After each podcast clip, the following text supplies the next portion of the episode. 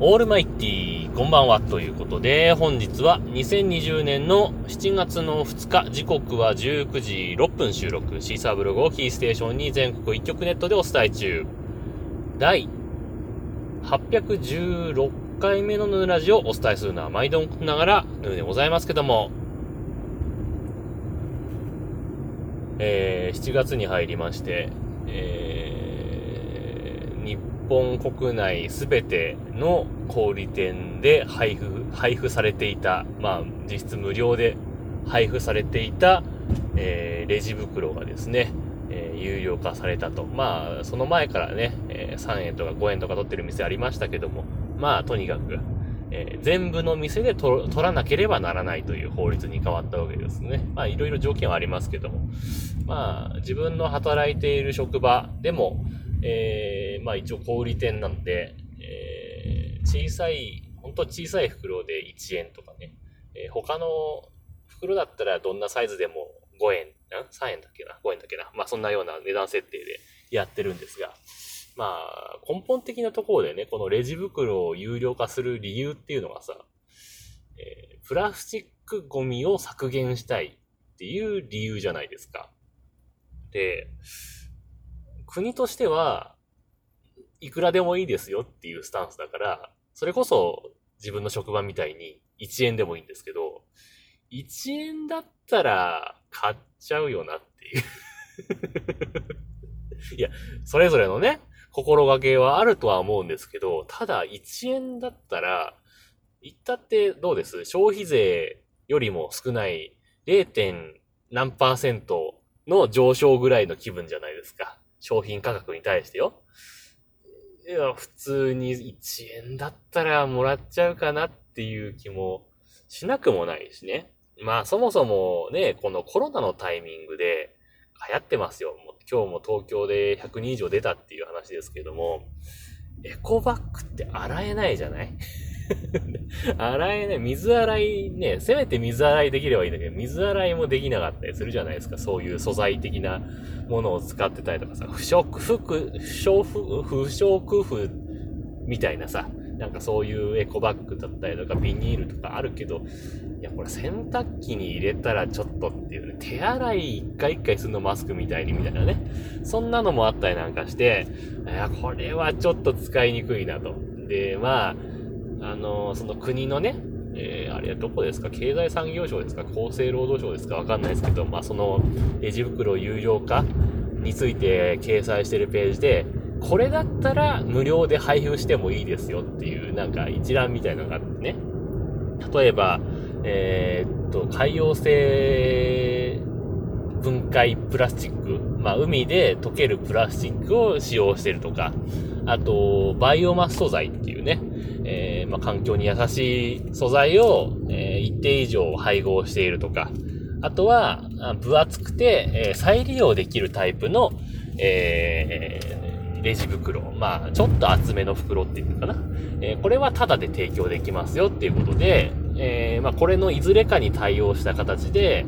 えー、まあ、外食ね、持ち帰りテイクアウトとかやってるお店なんかはこれで、まあ、対応して、えー、一応実質レジ袋は無料で出してますよ、みたいな、やってるけどさ、これスーパーでよ、例えば、レジ袋を5円で買うとするじゃないですか、普通のレジ袋ね。そのレジ袋を一回買い物してね、打ち帰って、まあ、畳むなり、縛るなりしといて保管しとくじゃないですか。いざ、その袋を持ってスーパーに行くじゃない。その袋あなた買ったもんですかっていう話にならないですかね。まあ、多少シワがあればね、えー、これあなた使ったもんだから、まあ、レジ通さなくていいよねってなるけどさ、普通にさ、袋の横にバーコードついてたりとかするじゃないですか。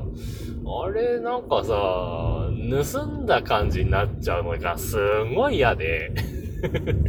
今までもね、声優とかイオンとか有料でしたけど、この袋を再利用するっていう考えは全くないもんね。あれはどうなんだろうね。それこそその分厚いレジ袋を、まあ無料で渡されたところで、それ使うかって言われたら使わない。大体スーパーでこうぶら下がってたりとかするじゃないですか、袋ってさ。自由に取ってくださいみたいな感じでさ。あれもあんま良くないですよね。もうレジで配るなら配る。え配るなら配るというか、レジの店員さんが渡すっていうスタイルにしないと、なんかねっていうとこだし、あと、例えばですけど、あの、コンビニも今3円とか5円とかで確かレジ袋やってると思うんですよね、各コンビニで。あの逆にもらわなきゃ困るものってあったりするじゃないですか、コンビニで言うとさ。えっ、と、例えば、どっかにね、今コロナだから行けないけど、あのどっか旅行行きましたって言ってさ、お弁当とかおにぎりとか買うじゃないそれを入れるゴミの行き場ってなくなるじゃないですか。ゴミ箱を毎回用意すんのっていうかさ、まあ車移動だったらね、それこそ車にゴミ箱置いとけばね、まあなんとでもなるんですけど、電車移動とかでそのゴミをさ、カバンに直で入れとくっていう なんかさ、肉巻きおにぎりみたいなやつの袋をさ、ベッタベタの袋をさ、カバンに直で入れんのはちょっとってなるじゃない？そう考えるとさ、それは配ってよっていう。ふうに思ったりなんかするんですが、逆にね、そのゴミが捨てられなくてさ、その辺にポイってポイ捨てされる方が、環境には良くないんじゃないの？っていうふうに思ったりなんかするんですけどね。でも、あと、あれですね、あのーまあ、要は、あの、レジ袋に取っ手がなければ、無料で配布できるって話なんで、最悪、レジ袋の、あの、取っ手部分をちょきっと切って とかですね。